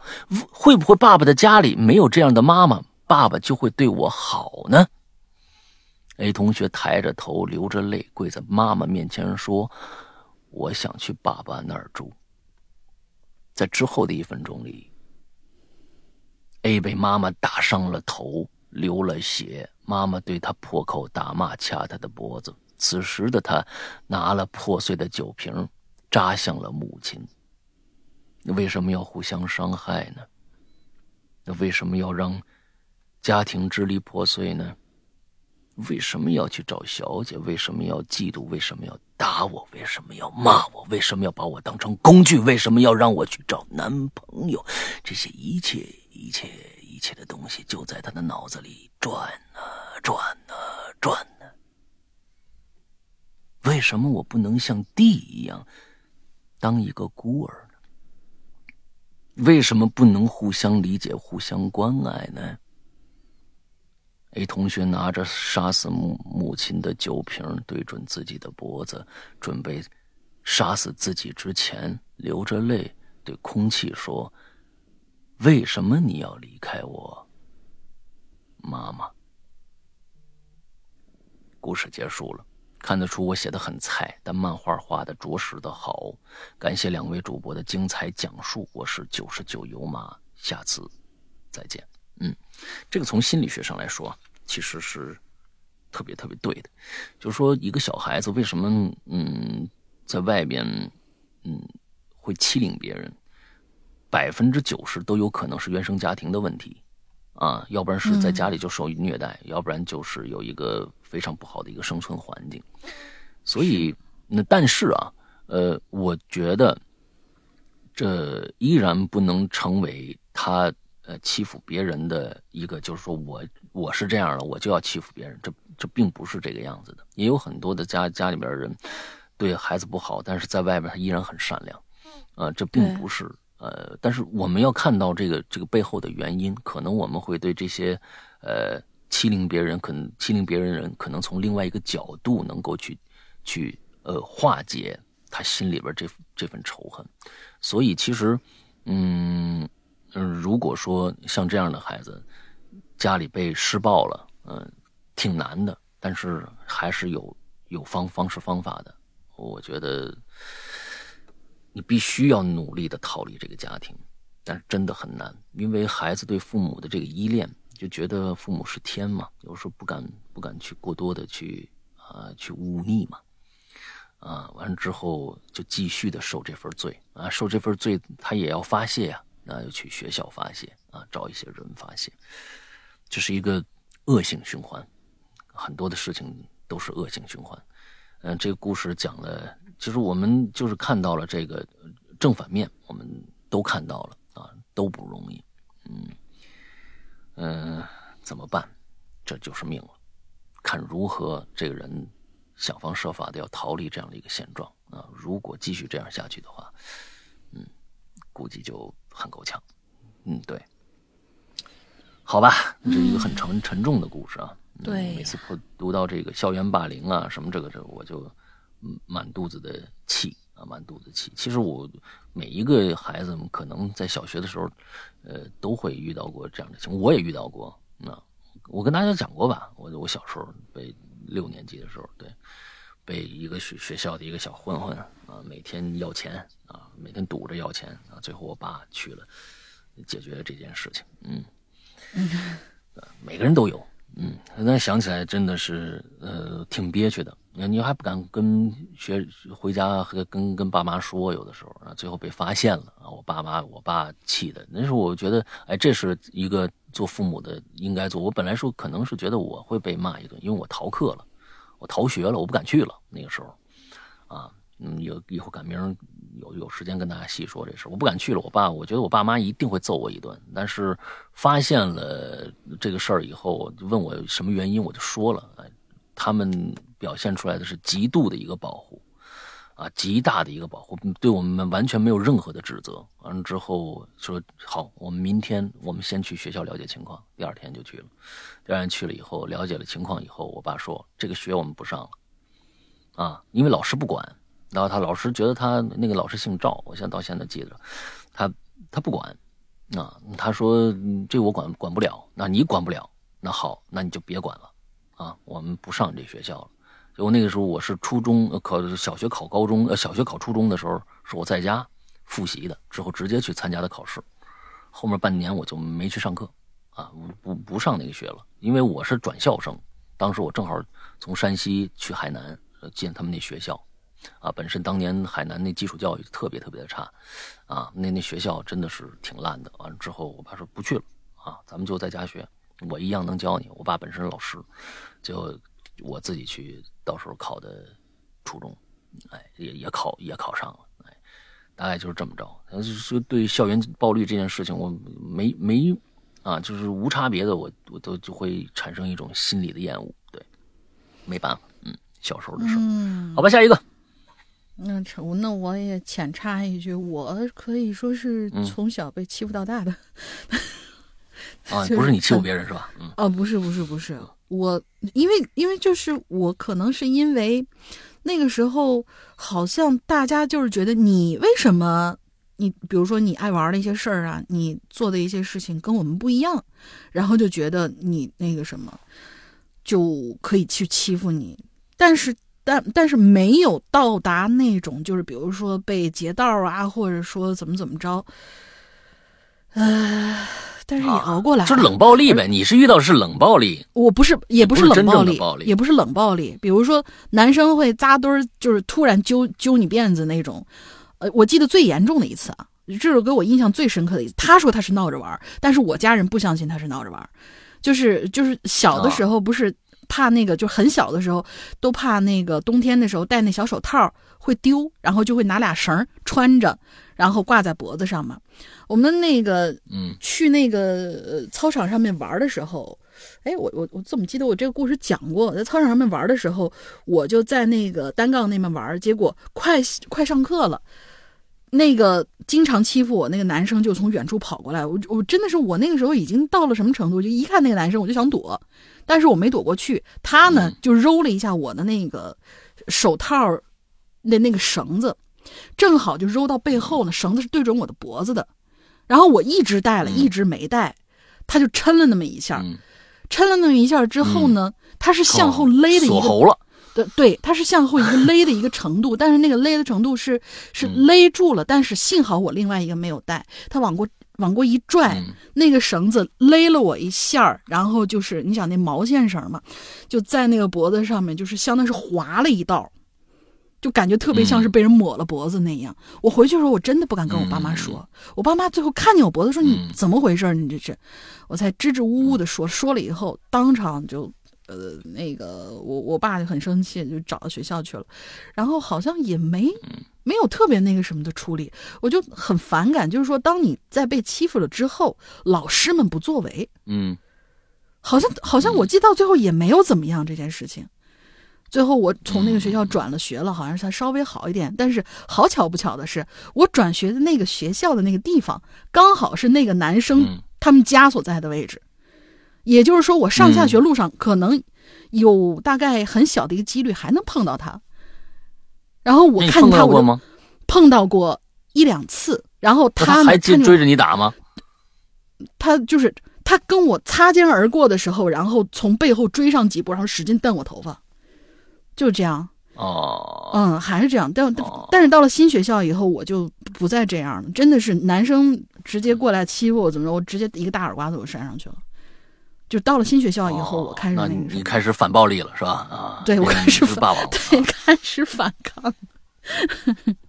就真的是很小的时候，因为小孩嘛没轻重，但是到到那个时候吧，也会造成一些心理阴影。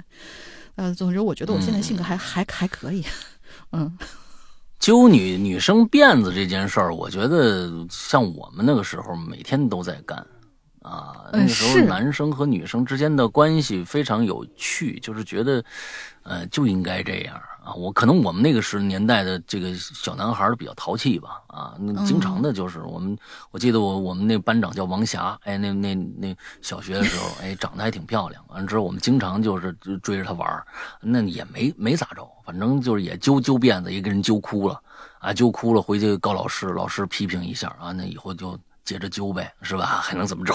这这这，呃，觉得打打闹闹的事儿时常发生，但是呃，这种校园暴力那，可就不是不一样，那可是对方可就真的上手就是纯恶意的攻击了，那就真的不一样，还每天堵在你那儿，他会给你造成非常大的心理压力，完了之后还有一些真的真的肢体上的伤害，那是纯要要弄你，那个就就。不太一样了，嗯，来下一个，那倒也是，下一个该中岛长雄了是吧？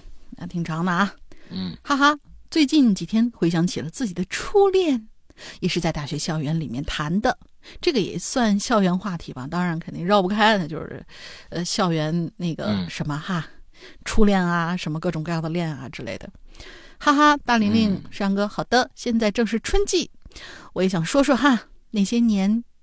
的一些美好的事情，回忆走一波。那个时候的自己啊，懵懵懂懂的，但是冥冥之中，好像也是顺着自己想走的路发展下去的。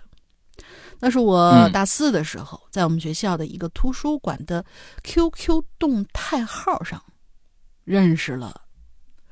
哎，认识的，是不是？哦，认识的那个女生吧？她是认识谁呀？对呀，她没说是认识谁，他说只是说了认识的。嗯，因为自己关注那个电影啊，那个动态号是关于电影的哈，所以自己我经常会过去溜达溜达。这就有那么一天吧，偶然发现了一个女生发了一句诗，内容是“世上安得双全法，只羡鸳鸯不羡仙”。啊，就这样，我就当时认识了当初的初恋。那时候我在老家和爷爷奶奶一起种树。我老家农村呐，会在河堤边上呢种一排排的树，既可以防洪，等他们长大了又可以砍伐了以后卖掉，再种上一些小树苗。其实上大学的时候，我一直都是属于那种不怎么爱交朋友的人，一个人去看电影，去不同的城市看音乐节，只是自己喜欢。现在我也是这样，有想做的事儿。就会去做，自己坐绿皮火车呀，十几个小时，骑着共享单车也不会觉得累，也会有空隙的时候做做兼职什么的，呃，做做兼职什么的。总的来说呢，我大学在武汉那几年还是挺充实的，虽然没什么大的成就吧。喜欢拍照，因为学业，就中间这铺垫的好长啊。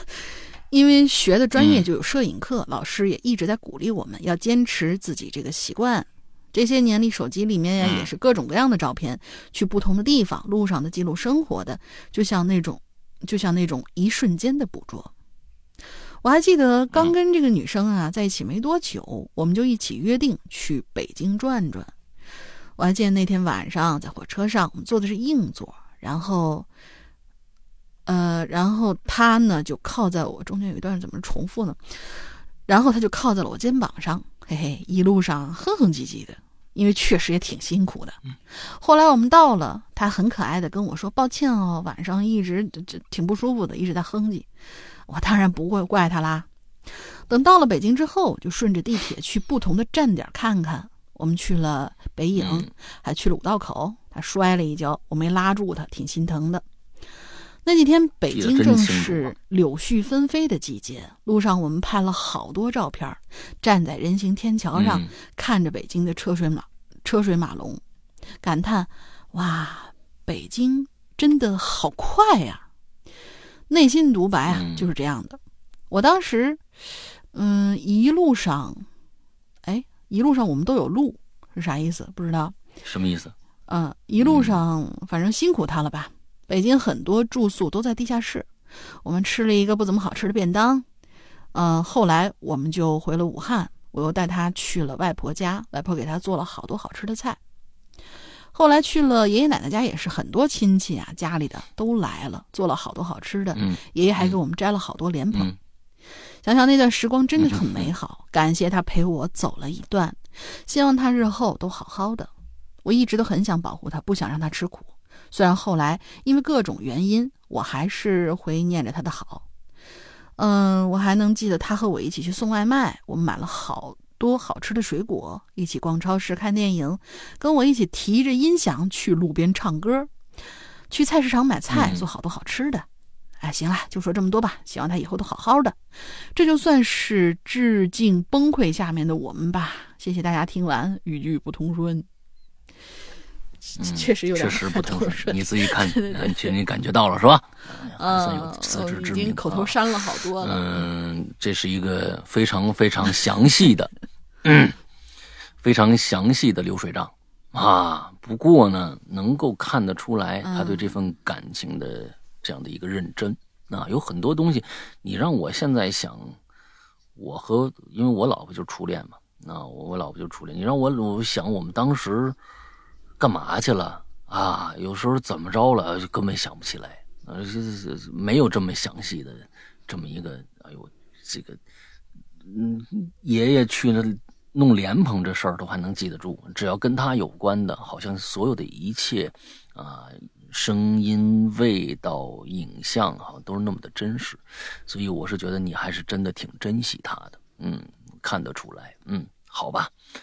呃，虽然不能说有情人终成眷眷属吧，但是呢，哎，这份感情看来，呃，在你的人生当中，哎，挺重要，把它当成一个美好的回忆，也算是这人生当中的一个非常重要的一个点，能够让你回忆起当时的那些甜美，嗯，挺好。嗯，下面一个叫红桃叉儿，嗯哈喽，两位主播好，又到了一年两度的校园诡异事件环节了。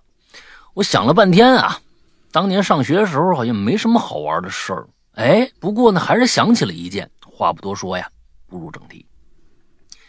那是我大一上半学期，马上就要放暑假了的时候。有一天晚上呢，九点熄了灯之后，我们这寝室所有人呢都在捧着手机啊，各玩各的，有看小说的，有给女朋友打电话的，而我当时啊，正跟我头对头的哥们儿啊。拿手机看成龙的电影叫《尖峰时刻》（Rush Time），看到搞笑的地方正乐呢，哎，突然就听着隔壁寝室比我们大一届的一大哥啊大喊：“鬼呀，鬼呀，抓鬼啦！”嗯，当时我们所有人一惊，什么情况啊？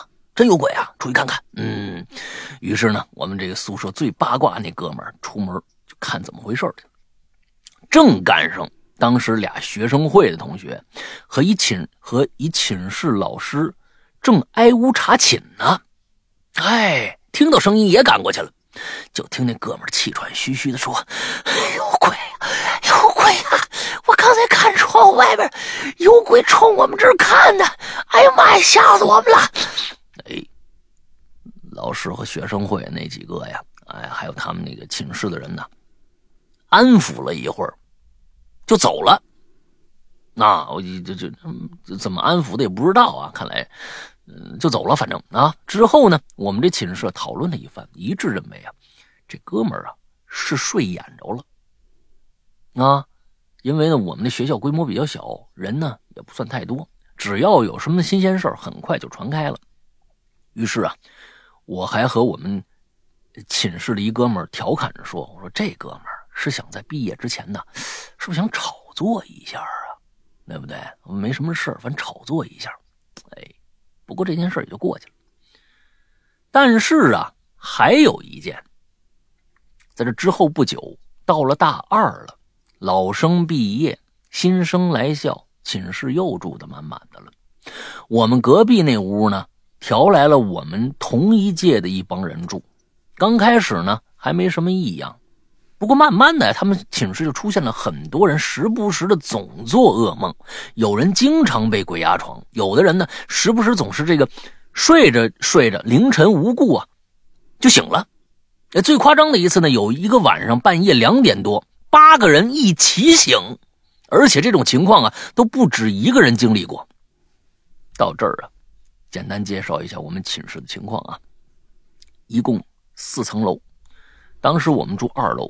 八人寝室，我们屋呢是二二四，隔壁二二五，哎，到头了，二二五是到头了，就是尾间而且呢是单面宿舍，也就是朝北方向住人，对面是水房、卫生间和晾衣间，对面没有没有住住人的宿舍。由于我们屋和现在住这屋的这帮人呢，哎，本来就不太熟，而且呢，有一次打篮球时候啊，发生点小摩擦，所以虽然住隔壁，但我们彼此几乎是不来往的。他们的经历呢，经历这些事儿啊，也都是我们从学生会的同学那里闲聊得知的。啊，我们没有直接聊过。之后呢，他们就跟老师说，我们想调寝，这不行，啊，这屋住不了。可是宿舍都住满了，也没人愿意换呢。而且当时我们所在那地方是老校区啊，再坚持俩月呀就搬新校区了，所以只能让他们坚持坚持了啊，理解理解啊。可是怪异经历在他们身上只多不少啊，而且也知道之前上一届那哥们睡眼着那吵着有鬼那件事啊，哎，慢慢就觉得这屋有点瘆得慌。最后，实在忍无可忍，只能全寝选择暂时搬出去，在学外学校外边的居民区啊租了一小房住。等搬到新校区就好了。就在搬去新校区的前两天，我们寻思说就要走了，到寝室外边，到寝室外面的地方看看吧。什什么叫寝室外面的地方啊？就外面楼下是吗？哎，我们楼的那个外边啊，只隔着一道。围墙就是一片林子，而距离围墙大概十多米的这么一个地方，有个小坟包。哎，我们所有人看到之后啊，都呃也都说也都没说什么啊，也都没说什么，呃，就觉得怎么说也都没说什么。我自己觉得，如果真往那方面想的话。那这两拨人的经历啊，也许都不是巧合。我那学长可能也不是睡眼着了。不过呀，最好还是别往那方面想了。天下无贼里有一句话，我觉得挺对的。你心里总装着鬼，不是什么好事儿啊。况且啊，这些事儿也都没发生在我身上，爱怎么地怎么地吧。OK，就到这儿，下次留言再见。嗯嗯，哎呦，这个。反正这就跟咱们前面那个故事差不多。反正就这屋，这这这这屋就跟刚才说是一个 A 啊，就是跟同学 A 住那房子一样。你说这屋子到底怎么着？尾间又是一尾间你说还真是有道理。你说不能住这个这个这个这这种地儿，看来是嗯，好吧。那我接下来这个我也看了，我也做念了吧。最后一个挺长的啊，去看海。石阳老大，龙玲姐姐好呀，我叫芝芝啊，是潜水三年的鬼友。虽然没有充钱，但是我经常会安利朋友，嘿嘿，嗯，第一次留言不知道说什么，就祝《哈喽怪谈》越来越火吧。两位主播身体杠杠的，吃嘛嘛香，疫情快快消散，嗯，疫情快快消散是咱们现在全民族的这一个一个啊最大的一个愿望啊，最大的愿望，那赶紧消散。对，来吧，下一个，今天最后一个了啊。哦。比利，我不会念名字。哦，这个我看看啊，我看这是什么意思啊？这有没有意思？有有没有意思？无意识状态啊，咱这个好像这个咱们以前以前念过这个。那那那那我咋不记得了？应该是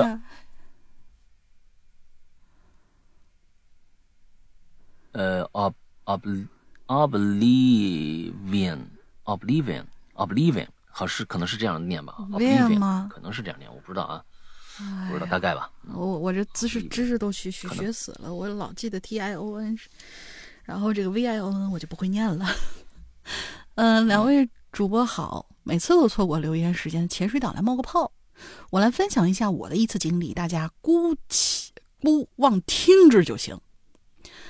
事情呢发生在我高二上学期的时候。呃，高二上学期的时候，那时候我在 W 市一个高中美术班，我们上午上的是文化课，下午上专业课，呃，就是画画。文化课教室在三楼，专业课教室在四楼。那天中午大家都在午休，因为我当天呢不是很累，也就没有去睡觉，想着早点去专业教室准备一下画画的工具啥的。打了午休结束铃之后，大家呢大多还趴在桌子上迷糊打盹儿呢，我就打算悄悄的起身去专业教室。嗯，路上呢就路过同样没醒的同学，呃，姓高，小高。我呢就小声的问小高：“哎，要不要一块上教室啊？”小高点点头，同意了，说让我在班门口等他一会儿。女他啊，这是个。他找了个速写板，他找个速写板就过来。我说好的，就走到门口。当天很暖和，班上午休也就没有关门。我出了班级之后，靠着走廊静静的等，无聊的望着没人的楼道，又数数楼下的梧桐树，看看进出小卖部的同学。走吧。这一不留神的小高已经走到我身边，下意识的，哦，下意识的，我觉得这个就是小高，可能就是余光看到一个人过来，说了个“走吧”，咱们就就一块走，就觉得应该是小高跟他走了。要知道，和特别熟悉的人一起并排走路聊天的时候，其实不会注意对方讲话。我呢，也就习惯用余光感受对方的存在。我们两个几乎肩并肩聊天，有一句没一句的，一直走到了专业教室的门口。门是开着的，原来另一个同学小董比我们早到一点在里面正在擦着调色板。等走进教室，我下意识侧身回头看小高。可是结果却发现我身后空无一人。嗯，我就愣了一下，一下有点没反应过来，又走出去，左右看了看走廊，确实没有人。人呢？厕所去了？我就连忙走到四楼走廊尽头的厕所，往里面去看，里面没声儿，也没人。我们学校厕所是没门的，反正就是走过去一览无余的那种。哎，我当时就感觉有点奇怪了，就想着难道他有东西没拿，又折回去了？我也就没多想，就准备话剧去了。到了下午上课的时候，我叫住小高，问：“你怎么不说一声就走了？”结果小高也有些疑惑：“什么走啦？你才是吧？你咋不等我一个人就走了呢？”我一下就懵了。如果小高说我没等他，那跟我一起走的是谁呀？反正一开始吧，我以为小高跟我恶作剧呢，但是看着他的表情，就觉得他又没在跟我开玩笑，顿时就起了一身鸡皮疙瘩，然后就开始反反复复回忆事件的经过。余光中的那个他，因为是背光的缘故，也有些模模糊糊的，只有轮廓比较清晰，最多只能判断这个他比我矮一点也瘦一点谈话的内容。当时还记得，现在已经忘了一大半了。好像是在讨论某个学长。他的声音也是那种没什么特色的声音，不大不小，音色也是偏中性。一整个下午我都有些懵，虽然也没觉得多吓人吧，但是说实话，有点挑战我的世界观。一是因为我没有精神上的困扰，二是我当时确实很清醒。后来呢，我跑去问当时坐在班上窗边的同学，他说：“呃，确实看着我了，但是我是一个人过去的，身边没人。”完事后，我觉得这是细思极恐，因为那感觉太真实了。好了，故事到这儿就结束，这事儿没后续。我碰到的不太正常的事儿呢，也是很少很少，都发生在高中。有时间再来分享。祝节目越做越好。哎。这里面有一个点，我觉得把这一点上搞清楚了，那就基本上清楚了。